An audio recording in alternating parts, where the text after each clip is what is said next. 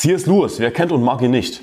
C.S. Lewis ist hauptsächlich bekannt als Autor der Chroniken von Narnia, aber er ist nicht nur bei der Welt beliebt, sondern auch bei Christen vor allem beliebt für seine christlich-apologetische Literatur, wie zum Beispiel Pardon, ich bin Christ, Mere Christianity auf Englisch. Also C.S. Lewis ist nicht nur bei der Welt beliebt, sondern auch bei Christen sämtlicher Couleur, seien es Katholiken, Protestanten, Orthodoxe, Freikirchler. Mit anderen Worten, die Welt liebt C.S. Lewis. Mit anderen Worten, C.S. Lewis war ein Irrlehrer. Oh, wie kannst du sowas sagen, Anselm? Nun, was würde Jesus sagen? Jesus hat gesagt in Lukas Kapitel 6, Vers 26, wehe euch, wenn alle Leute gut von euch reden, denn ebenso haben es ihre Väter mit den falschen Propheten gemacht. Alle Leute reden gut von C.S. Lewis. Ja, manche lieben vielleicht nur die Chroniken von Narnia, weil es einfach tolle Fantasy-Literatur ist. Andere lieben hauptsächlich seine christlich-apologetische Literatur. Jeder liebt ihn. Wehe euch, wenn alle Leute gut von euch reden, denn ebenso haben es ihre Väter mit den falschen Propheten gemacht. C.S. Lewis war ein falscher Prophet. Leider wird C.S. Lewis bis heute hochgehalten als toller christlicher Autor. Und die Chroniken von Narnia, die haben so viele tolle christliche Bezüge. Und sein Buch Pardon, ich bin Christ, das wird gerne weiter verschenkt.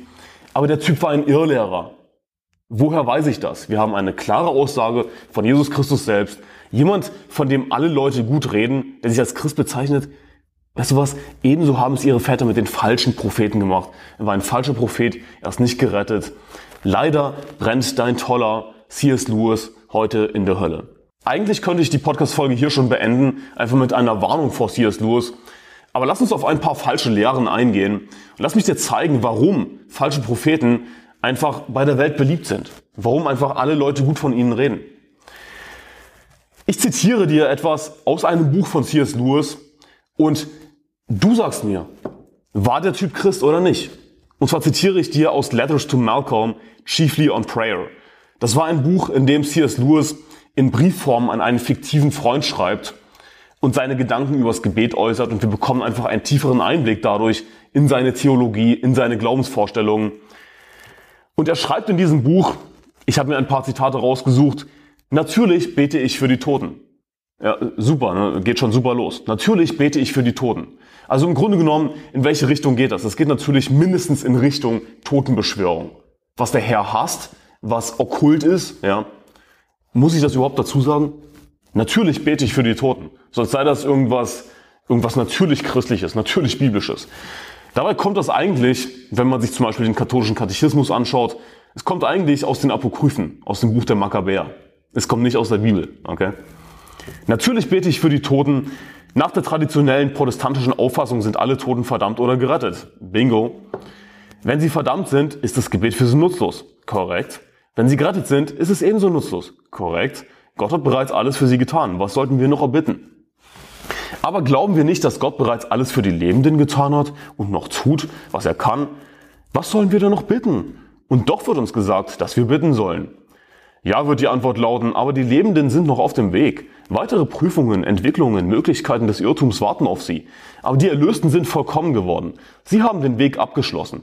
Für sie zu beten setzt voraus, dass Fortschritte und Schwierigkeiten noch möglich sind. In der Tat, du bringst so etwas wie das Fegefeuer ins Spiel. Nun, ich nehme an, dass ich das tue. Ich glaube an das Fegefeuer. Zitat von C.S. Lewis. Und, und, und das ist der Typ, der hochgehalten wird, sogar in freikirchlichen Kreisen. Pardon, ich bin Christoph, so ein tolles Buch. Das kann ich dir weiterempfehlen als apologetische Literatur. Der Typ war ein verdammter falscher Prophet. Er brennt in der Hölle, nicht im Fegefeuer, das es nicht gibt in der Bibel. Er ist in der Hölle. Wehe euch, wenn alle Leute gut von euch reden, denn ebenso haben es ihre Väter mit den falschen Propheten getan. Hey, verabschiede dich von deinem C.S. Lewis, von deinem tollen Vorbild. Es ist mir egal, was es für christliche Bezüge in den Chroniken von Narnia gibt. Ja, weißt du was? Vielleicht sind das tolle Fantasy-Romane. Vielleicht kann man die einfach lesen zur Unterhaltung. Keine Ahnung. Ich habe es nicht gelesen. Ich habe nur mal einen Film gesehen, glaube ich. Und es ist schon viel zu lange her. Ich kann mich nicht dran erinnern, wirklich. Aber C.S. Lewis ist kein christliches Vorbild in irgendeiner Weise. Er war ein falscher Prophet. Das, was er verbreitet hat. Natürlich gibt es sogenannte Christen, die leider verwirrt sind von ihrer falschen Kirche, in der sie sind, die leider nicht gerettet sind. Aber wenn jemand ein falsches Evangelium verbreitet, sei es wörtlich, sei es durch Bücher, nun rat mal was, dann ist er ein falscher Prophet. Nun, ich nehme an, dass ich das tue. Ich glaube an das Fegefeuer. Das heißt, C.S. Lewis hat Errettung, hat das Evangelium noch nicht mal ansatzweise überhaupt verstanden, kognitiv. Er hat es gar nicht verstanden. Ansonsten würde er nicht an das Fegefeuer glauben. Also seine Argumentation ist im Grunde genommen, hey, wir beten doch für die Lebenden. Also sollten wir auch für die Toten beten. Denn er schreibt, aber glauben wir nicht, dass Gott bereits alles für die Lebenden getan hat und noch tut, was er kann und so weiter. Und doch wird uns gesagt, dass wir bitten sollen. Also er stellt einfach dieses Strohmann-Argument auf im Grunde genommen. Darauf basiert seine Argumentation, auf einem Strohmann-Argument. Er stellt dieses Strohmann-Argument auf, ja Gott hat doch bereits alles getan für die Lebenden, was sollen wir da noch bitten? Aber äh, das ist Schwachsinn, denn er sagt im Grunde genommen genauso wie Calvinisten, dass Gebet sinnlos sei. Das ist, was, Calvinisten sagen. Calvinisten sagen, Gott hat doch schon alles getan und wird einfach alles tun. Er weiß, was das Beste ist. Und egal, ob wir darum bitten oder nicht, egal, ob wir zu Gott beten oder nicht, und trotzdem sollen wir natürlich beten. Ja, warum bitten wir dann? Warum beten wir dann zu Gott? Ist natürlich sinnlos. Aber das ist nicht, was die Bibel sagt. Das ist einfach nur ein Strohmann-Argument, das er aufstellt. Die Bibel sagt schwarz auf weiß, doch ihr habt es nicht, weil ihr nicht bittet. Warum haben wir als Christen dieses oder jenes nicht? Es geht nicht um sündhafte Dinge, sondern es geht natürlich um sinnvolle Dinge, die, die nützlich sind, die Gott gefallen würden. Es könnte daran liegen, dass wir Gott noch nicht darum gebeten haben. Das ist, was die Bibel sagt. Doch ihr habt es nicht, weil ihr nicht bittet. Also nein, Gebet ist nicht sinnlos. Er stellt einfach dieses Truman-Argument auf, ja, äh, Gott wird doch sowieso alles tun für die Lebenden oder hat schon alles getan. Was sollen wir noch bitten? Und doch wird uns gesagt, dass wir noch, bitten sollen. Also sprich, hey, dann lass uns auch, auch für die Toten beten. Logische Schlussfolgerung. Dann soll lass uns auch für die Toten beten. Und dann lautet die Gegenantwort, ja, wird die Antwort lauten, aber die Lebenden sind auf dem Weg. Weitere Prüfungen, Ent Entwicklungen, Möglichkeiten des Irrtums warten auf sie. Aber die Erlösten sind vollkommen geworden. Sie haben den Weg abgeschlossen. Für sie zu beten setzt voraus, dass Fortschritte und Schwierigkeiten noch möglich sind. In der Tat, du bringst so etwas wie das Fegefeuer ins Spiel. Ich glaube an das Fegefeuer, gibt er dann zu. Warum? Weil er eben nicht Errettung verstanden hat, er hat nicht Erlösung verstanden. Er denkt, dass es, dass verstorbene Erlöste immer noch auf dem Weg sind. Genauso wie Lebende, dass sie immer noch auf dem Weg sind, dass immer noch etwas auf sie wartet. Im Grunde genommen, dass verstorbene Erlöste gar nicht erlöst sind, sondern sie haben immer noch einen Weg vor sich. Sie sind immer noch im Prozess. Siehst du, er sieht eben die Erlösung als Prozess. Nicht als einmalige Sache, was sie ist, sondern er sieht Erlösung als Prozess. Mit anderen Worten, die verstorbenen Erlösten, die sind gar nicht erlöst, sondern die kommen erstmal ins Fegefeuer, müssen gereinigt werden und dann sind sie vielleicht irgendwann erlöst. Das Fegefeuer ist eine verderbliche Irrlehre, es ist ein falsches Evangelium, was jemand automatisch dadurch lehrt. Und du sagst jetzt vielleicht, ja Anselm, du hast hier einfach nur ein paar Zitate aus dem Zusammenhang gerissen, trotzdem du das alles erklärt hast ist einfach trotzdem aus dem Zusammenhang gerissen und du ziehst einfach nur C.S. Lewis durch den Kaffee, weil du den nicht magst. Aber hey, ich bin nicht der Einzige, der das so versteht, wie es hier schwarz auf weiß steht. Ich meine, man muss einfach nur Deutsch beziehungsweise Englisch verstehen, weil es so eindeutig ist. Ich glaube an das Fegefeuer. C.S. Lewis hat an das Fegefeuer geglaubt. Er ist ein falscher Prophet. Er ist in der Hölle. Es gibt kein Fegefeuer. Aber ich bin nicht der Einzige, der das so versteht, wie es hier eindeutig dasteht, sondern beispielsweise Jerry Waltz schreibt in einem Buch über das Fegefeuer, in einem Kapitel über C.S. Lewis, da heißt es als Zusammenfassung des Kapitels, und ich habe das nur übersetzt, obwohl er nicht römisch-katholisch war, glaubte C.S. Lewis, der populärste christliche Schriftsteller des 20. Jahrhunderts, an das Fegefeuer. Das ist von Bedeutung, weil sein Einfluss in protestantischen und evangelikalen Kreisen vielleicht besonders groß ist. Mhm, das ist allerdings von Bedeutung. In diesem Kapitel wird nicht nur gezeigt, dass Lewis an das Fegefeuer glaubte, sondern auch, dass es ein wesentlicher Bestandteil seiner Theologie der Erlösung ist. Es wird gezeigt, dass Lewis ein Modell der Heiligung des Fegefeuers vertrat, das sowohl für Protestanten als auch für römische Katholiken interessant sein könnte. Was für ein toller Christ, nicht wahr? Der Protestanten, Katholiken an einen Tisch bringt und lasst uns alle Ökumene feiern. Wir glauben an das Fegefeuer, wir glauben alle an ein falsches Evangelium. Kumbaya. Aber Jesus selbst sagt in Lukas 16, Vers 15, und er sprach zu ihnen, ihr seid es, die sich selbst rechtfertigen vor den Menschen, aber Gott kennt eure Herzen. Denn was bei den Menschen hoch angesehen ist, das ist ein Gräuel vor Gott. Siehst du, bei den Menschen ist es hoch angesehen, verschiedene Christen an, den, an einen Tisch zu bringen und einfach für Frieden um jeden Preis zu sorgen. Wir machen Ökumene und wir bereiten niemandem einen Anstoß. Ja, sag nicht irgendwas von Irrlehre. Hey, sie, sie glauben ein bisschen was anderes als wir vielleicht. Aber hey, im Grunde genommen sind wir alle eins. Das ist bei den Menschen hoch angesehen. Aber das ist ein falsches Christentum.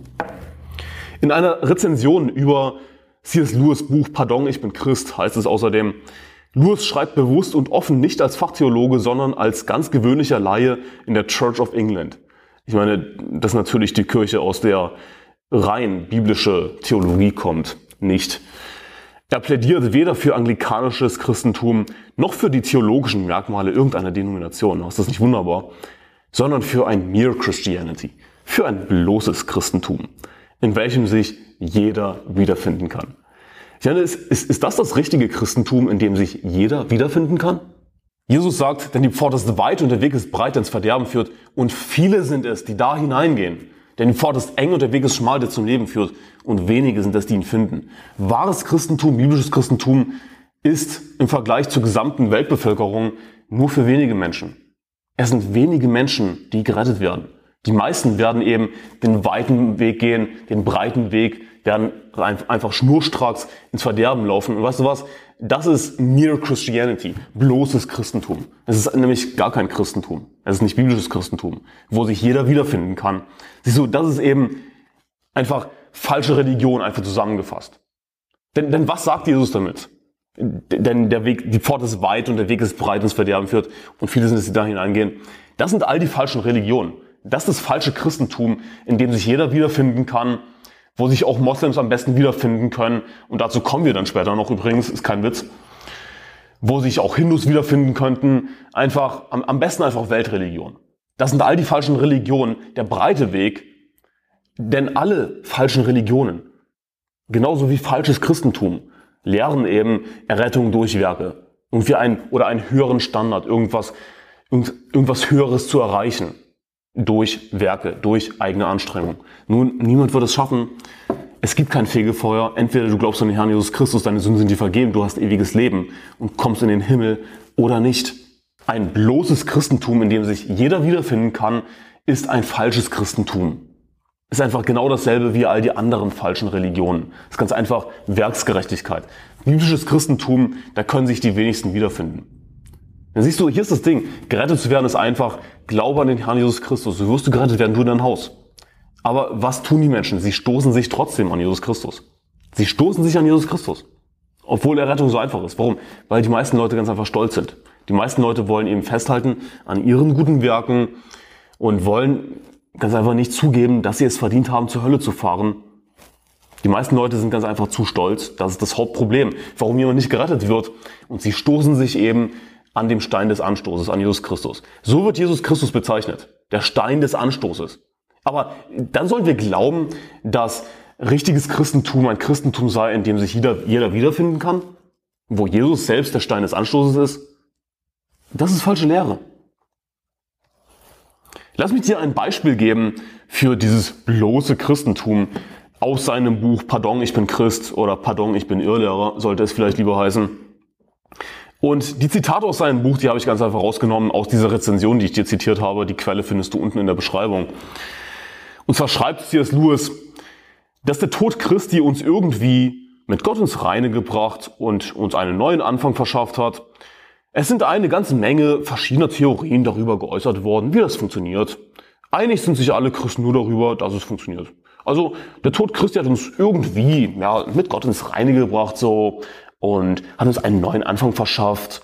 Und es, es gibt einfach all die verschiedenen Theorien, aber hey, wir sind uns alle darüber einig, zumindest, dass es irgendwie funktioniert. Also er schreibt über das, was Jesus Christus am Kreuz getan hat. Er, er verbalisiert es, fasst, in, fasst es in seine eigenen Worte. Und, und du siehst einfach sofort, dass er das Evangelium nicht verstanden hat. Er kann das Evangelium nicht in eigene, sinnvolle Worte fassen. Er weiß nicht, was das, was das Evangelium ist. Er weiß nicht, was Christus für uns getan hat.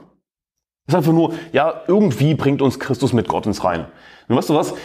Was ich vorher gesagt habe, ein Christentum, in dem sich jeder, jeder wiederfinden kann, höchstwahrscheinlich sogar Moslems.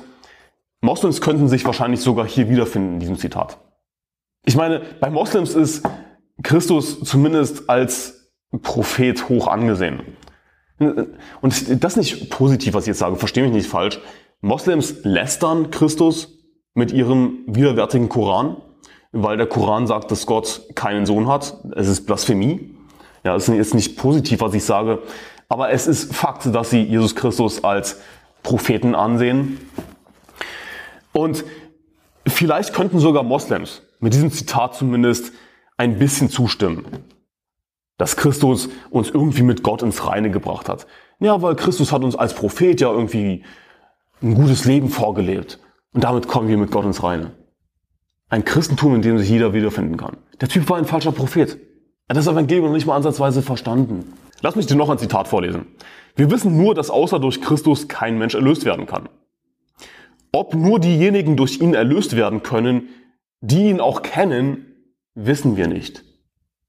Lass mich das wiederholen. Ob nur diejenigen durch ihn erlöst werden können, die ihn auch kennen, wissen wir nicht. Es lag mir gerade irgendein Vers auf der Zunge. Ich muss so kurz, gib mir kurz eine Sekunde Zeit. Es lag mir gerade ein Vers auf der Zunge. Ach, jetzt fällt er mir wieder ein. 2. Thessalonicher 1, Vers 8. In flammendem Feuer, wenn er Vergeltung gibt denen, die Gott nicht kennen. Mit anderen Worten, die Jesus Christus nicht kennen. Und die dem Evangelium unseres Herrn Jesus Christus nicht gehorchen. In flammendem Feuer, wenn er Vergeltung gibt denen, die Gott nicht kennen. Also er schreibt, ob nur diejenigen durch ihn erlöst werden können, die ihn auch kennen, das wissen wir nicht. Also darüber will ich nicht urteilen. Ja. Ich, ich will lieber dieses Christentum haben, in dem sich jeder wiederfinden kann, das keinen Anstoß erregt bei irgendjemandem. Ich will den Anstoß Christi ausschalten. Ich will Jesus Christus ausschalten, im Grunde genommen. Jesus ist der Stein des Anstoßes. Die Bibel sagt, in flammendem Feuer, wenn er Vergeltung gibt denen, die Gott nicht kennen. Jemand, der Jesus Christus nicht kennt, fährt zur Hölle. Kommt klar damit. Noch ein Zitat. Es wird noch besser. Es gibt Menschen in anderen Religionen, ja, lass uns wieder Moslems als Beispiel nehmen. Es gibt Menschen in anderen Religionen, die insgeheim von Gott dahin geleitet werden, sich auf die Elemente ihres Glaubens zu konzentrieren, die mit dem Christentum übereinstimmen und somit zu Christus gehören, ohne es zu wissen? Wie bitte? Also mit anderen Worten, ein Moslem, der von Gott dahin geleitet wird, von einem Dämon dahin geleitet wird, wohl eher, sich darauf zu konzentrieren, was mit dem Christentum übereinstimmt. Und weißt du was? Da gibt es einige Sachen, die man im Koran finden könnte, die mit dem Christentum übereinstimmen. Denn weißt du, was, was der Islam ist? Er ist im Grunde genommen einfach nur eine, eine Perversion und eine, und eine blasphemische Parodie des Christentums. Das, das, was der Islam ist, was der Koran ist. Der Koran ist, ist der letzte Müll. Der letzte, der letzte Dreck. Ich meine, man kann sich wirklich nur drüber lustig machen. Es ist einfach nur Christentum extrem pervertiert. Das, was der Islam ist. Also könntest du im Islam viele Elemente finden, die mit dem Christentum übereinstimmen, könntest du rein theoretisch finden. Natürlich in einer pervertierten Version. Also wenn, wenn dann dieser Moslem von Gott dahin geleitet wird, sich auf diese Elemente seines Glaubens zu konzentrieren, die mit dem Christen übereinstimmen, dann gehört er zu Christus, ohne es zu wissen. Ich meine, würde es C.S. Lewis noch leben, dann würde ich sagen, fahr zur Hölle, C.S. Lewis. Verdammter falscher Prophet. Und was so, das ist dasselbe, was Billy Graham gelehrt hat. Oh, Billy Graham. Der hat, der hat so viele Menschen zu Jesus geführt. Er hat einen Haufen Menschen mit sich zur Hölle gerissen. Billy Billiam Graham, der auch nach Deutschland leider eingeladen wurde zu Pro-Christ-Veranstaltungen. Ja, aber bei Pro-Christ, da haben sich Leute bekehrt. So, vielleicht haben sich wirklich einige Leute bekehrt bei Pro-Christ. Nicht durch Billy Graham, sondern durch tatsächlich wiedergeborene Christen, die dort waren, die mit den Leuten dann geredet haben. Denn bei diesen Evangelisationsveranstaltungen sind zum Teil auch wiedergeborene, tatsächlich gerettete Christen dabei. Die nehmen sich dann jemanden beiseite, verkündigen ihm tatsächlich das Evangelium aus der Bibel. Derjenige wird gerettet. Wurde er deshalb durch Pro Christ gerettet, an und für sich? Durch Billy Graham gerettet? Nein, auf keinen Fall. Sondern durch einen wiedergeborenen Christen, der ihm das richtige Evangelium verkündigt hat. Zufällig auf dieser Veranstaltung. Genau derselbe Dreck, den Billy Graham gelehrt hat. Dass jemand, der also aus einer anderen Religion, der einfach, was weiß ich, irgendwie dem Licht nachgeht, das Gott ihm gezeigt hat, ja, der gehört dann auch zu Christus, ohne es zu wissen. Was für ein Müll. Du musst den Herrn Jesus Christus kennen. Du musst das Evangelium kennen. Du musst das Evangelium glauben. Wenn du nichts weißt vom Evangelium, nichts weißt von Jesus Christus, dann bist du verdammt. Dann fährst du zur Hölle. Ja, so einfach ist das. Wo ich jetzt schon eine Folge über C.S. Lewis mache und seine Irrlehren, besonders über das Fegefeuer spreche, möchte ich die Zeit eben nutzen, mehr auf das Fegefeuer einzugehen, weil ich das bisher nicht getan habe in meinen Podcast-Folgen. Und ich möchte dir beweisen an der Stelle, dass jemand, der an das Fegefeuer glaubt, automatisch ein falsches Evangelium glaubt, automatisch nicht gerettet ist. Sollte eigentlich keine Überraschung für dich sein. Aber es gibt sicher die Leute, die sagen, ja, aber Anselm, vielleicht war, hat er trotzdem an Jesus geglaubt, ist trotzdem im Himmel. Natürlich ist das Fegefeuer falsch, aber er hat sich ja trotzdem vielleicht auf Jesus vertraut. Nein, jemand, der das Fegefeuer glaubt, ist definitiv nicht gerettet. Ein super Beispiel dafür, um das zu illustrieren, ist ein Zitat von C.S. Lewis, wo er schreibt, unsere Seelen verlangen nach dem Fegefeuer, nicht wahr? Nein, meine Seele nicht. Würde es uns nicht das Herz brechen, wenn Gott zu uns sagen würde, es ist wahr, mein Sohn, dass dein Atem stinkt und deine Lumpen vor Schlamm und Schleim triefen, aber wir sind hier barmherzig und niemand würde dir diese Dinge vorwerfen oder sich von dir entfernen. Tritt ein in die Freude. Sollten wir nicht antworten, mit Unterwürfigkeit her, und wenn es keine Einwände gibt, möchte ich lieber zuerst gereinigt werden.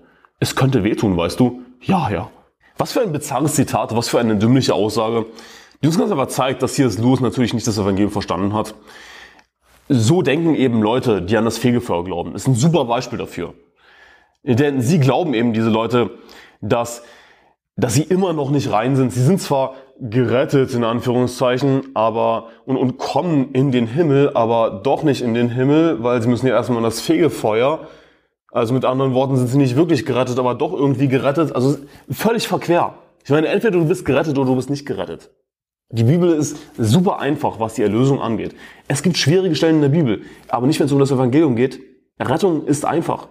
Glaube an Herrn Jesus Christus, wirst du gerettet werden, du in dein Haus. Die Bibel sagt in Johannes 3, Vers 36, wer an den Sohn glaubt, der hat ewiges Leben, nicht wird bekommen, nachdem er dann noch gereinigt wurde später. Er ist erst ja, er ist gerettet, er kommt in den Himmel, aber eigentlich doch nicht, denn er muss ja erstmal das Fegefeuer, mit anderen Worten, er ist noch nicht wirklich zu Ende gerettet, sondern er muss noch mehr gerettet werden, bis er dann perfekt ist und vollkommen. Und dann kommt er in den Himmel. Das ist bizarr, das ist dumm. Die Bibel sagt, wer an den Sohn glaubt, der hat ewiges Leben. Mit anderen Worten, ich habe jetzt schon ewiges Leben. Ewig bedeutet ewig, es hört nicht auf, ich komme so oder so in den Himmel. So einfach ist das. Oder wie wär's mit Johannes 3, Vers 18?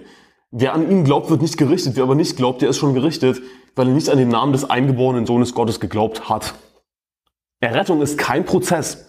Aber jemand, der an das Fegefeuer glaubt, glaubt eben automatisch, dass Errettung ein Prozess ist, der sich nicht nur über das ganze Leben erstreckt, nein, sondern der Prozess geht weiter nach dem Tod. Denn jeder logisch denkende Mensch wird natürlich feststellen müssen, okay, wir werden niemals perfekt sein in diesem Leben.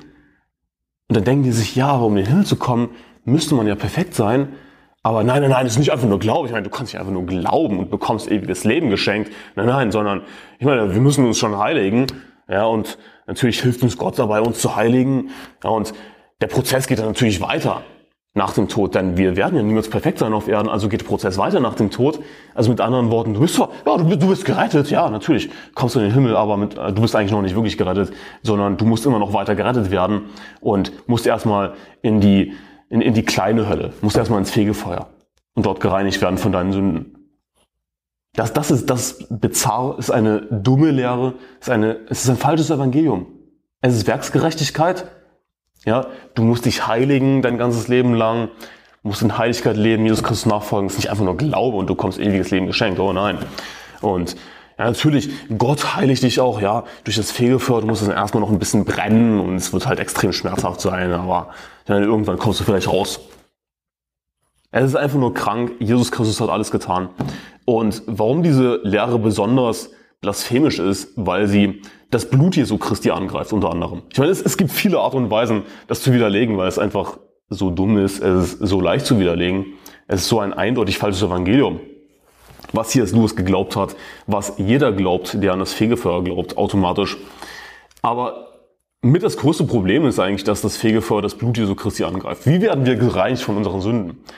Wodurch sind wir von unseren Sünden abgewaschen, geistlich? Durch das Blut Jesu Christi, durch das buchstäbliche Blut Jesu Christi. Dazu habe ich auch eine Podcast-Folge gemacht, werde ich unten verlinken. Oder eigentlich zwei Folgen, wo ich auf das Blut Jesu Christi eingehe. Wir sind gereinigt, wir sind reingewaschen von unseren Sünden durch das Blut Jesu Christi. Aber das ist nicht, was diese Leute glauben, wie C.S. Lewis, die an das Fegefeuer glauben. Sie glauben nicht, dass du einfach reingewaschen bist durch das Blut Christi. Oh nein. Du musst noch weiter gereinigt werden, indem du zur, zur kleinen Hölle fährst. indem du ins Fegefeuer fährst und dort erstmal noch ein bisschen weiter brennst. Sie glauben nicht, dass das Blut Jesu Christi ausreicht. Sie lästern das Blut Jesu, es ist ein falsches Evangelium. Ich meine, ich muss eigentlich nicht mehr dazu sagen, oder? Was hier ist Lewis hier schreibt, was ich dir zitiert habe, ist, so blasphemisch, es ist im Grunde genommen eine Parodie. Er versucht, so scheint es mir, echte Christen das wahre Evangelium einfach in den Dreck zu ziehen, indem er eben schreibt, es ist wahr, mein Sohn, also das, was Gott sagen würde, es ist wahr, mein Sohn, dass dein Atem stinkt und deine Lumpen vor Schlamm und Schleim triefen, aber wir sind hier beim Herz und niemand würde dir diese Dinge vorwerfen oder sich von dir entfernen. Tritt ein in die Freude. Er zieht das wahre Evangelium, wahre biblische Errettung in den Dreck durch ein Strohmann-Argument. Er sagt im Grunde genommen mit dem, was er hier schreibt, naja, ihr Leute, die ihr glaubt, dass man einfach nur durch den Glauben in den Himmel kommt, ja, ihr kommt da mit euren Lumpen, ja, ihr habt euch nicht, nicht geheiligt. Wenn es einfach nur durch Glauben ist, ihr kommt da mit euren Lumpen, dann würde Gott einfach trotzdem sagen, tritt ein in die Freude. Na, das würde doch nicht passieren, oder? Aber das ist so widerwärtig, was er hier schreibt, wenn man sich das mal auf der Zunge zergehen lässt. Hey, wir sind gereinigt durch den Glauben an den Herrn Jesus Christus. Als Christen tragen wir keine Lumpen mehr.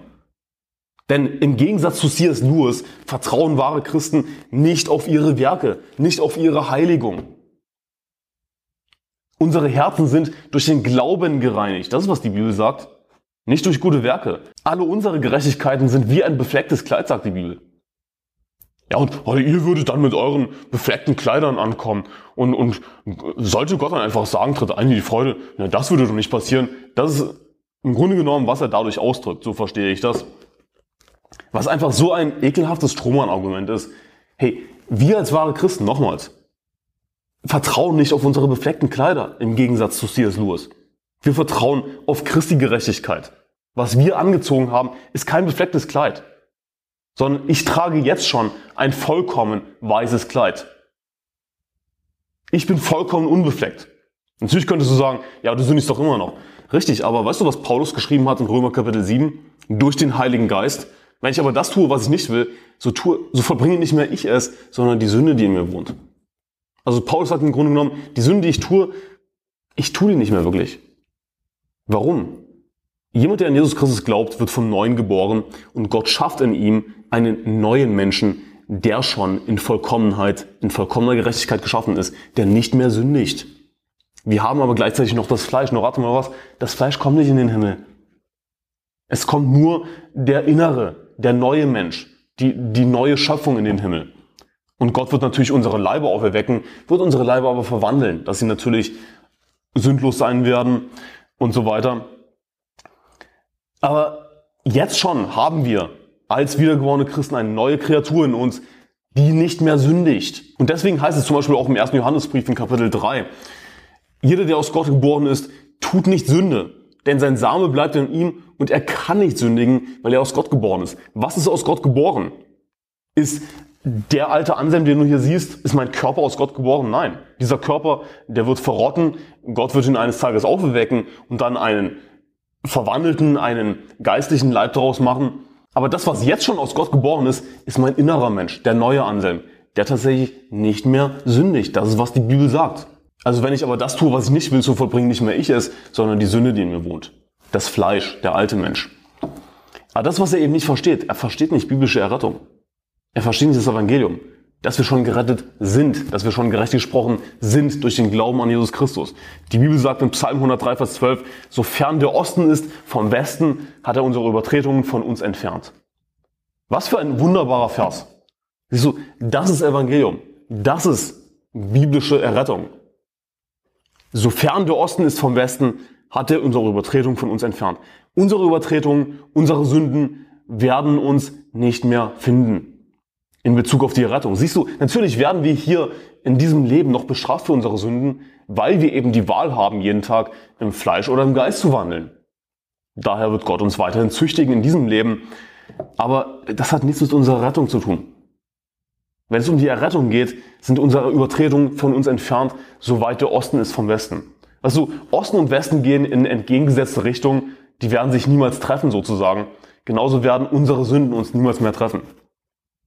Wir sind gerettet als gläubige Christen, die wir an das richtige Evangelium glauben, wir haben ewiges Leben. Das, was nicht verstanden hat, so sind Leute, die an das Fegefeuer glauben. Sie, sie verstehen nicht biblische Errettung. Sie verstehen nicht das Evangelium. Sie glauben, dass Errettung ein Prozess sei, der sogar nach dem Tod weitergeht. Denn sie müssen ja geheiligt sein.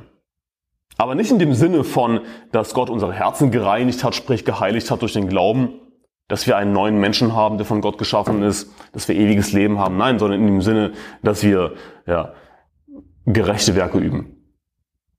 Und dann unsere Sünden, die müssen dann noch ausgebrannt werden.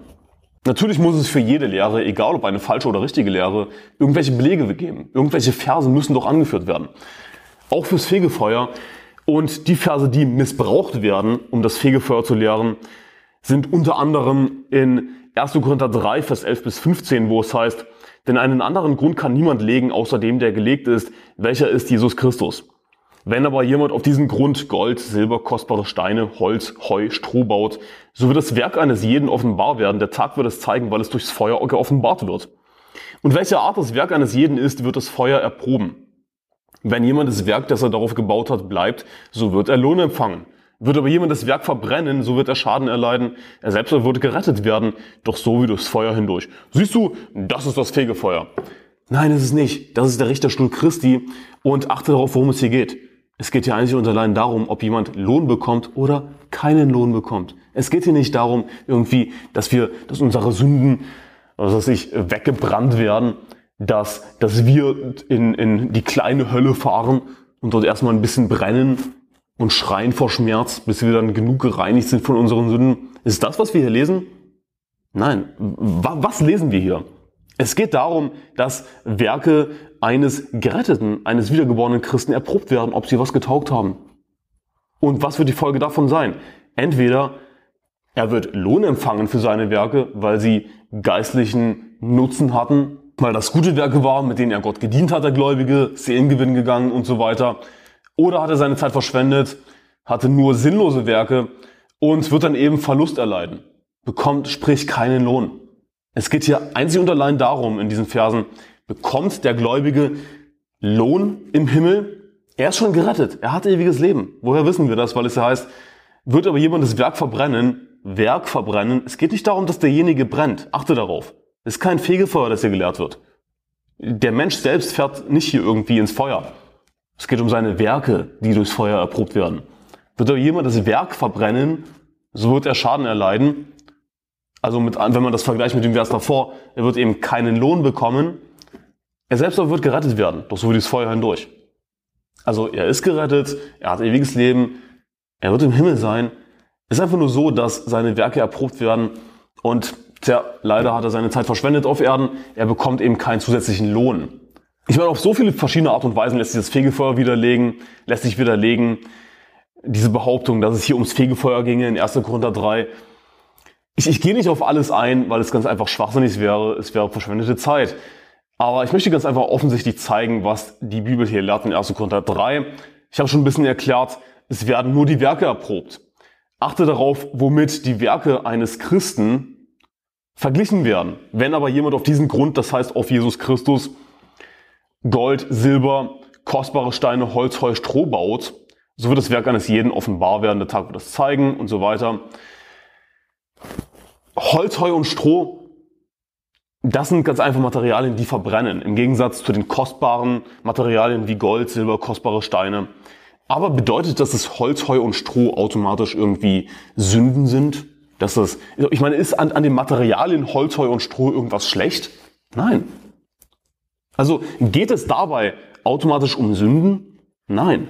Lass mich dir ein Beispiel geben. Jeden Tag verbringen wir Stunden damit, zu schlafen, zu essen, zu trinken, dies und das zu tun, was zu unserem Alltag dazugehört. Ist es eine Sünde, zu essen und zu trinken? Nein. Aber wirst du für Essen und Trinken jemals Lohn im Himmel bekommen? Nein.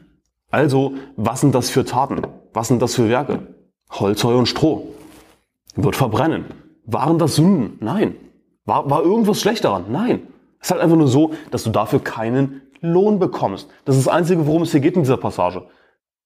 Es gibt Werke, für die du Lohn bekommst Und es gibt geistlich gesehen sinnlose Werke, für die du einfach keinen Lohn bekommst. Was nicht automatisch schlimm ist.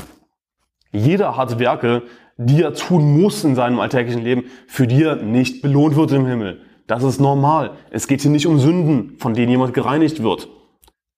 Außerdem, was kommt ins Feuer? Das sind nur die Materialien, die hier genannt werden, die im sinnbildlich stehen für verschiedene Werke, die durchs Feuer erprobt werden.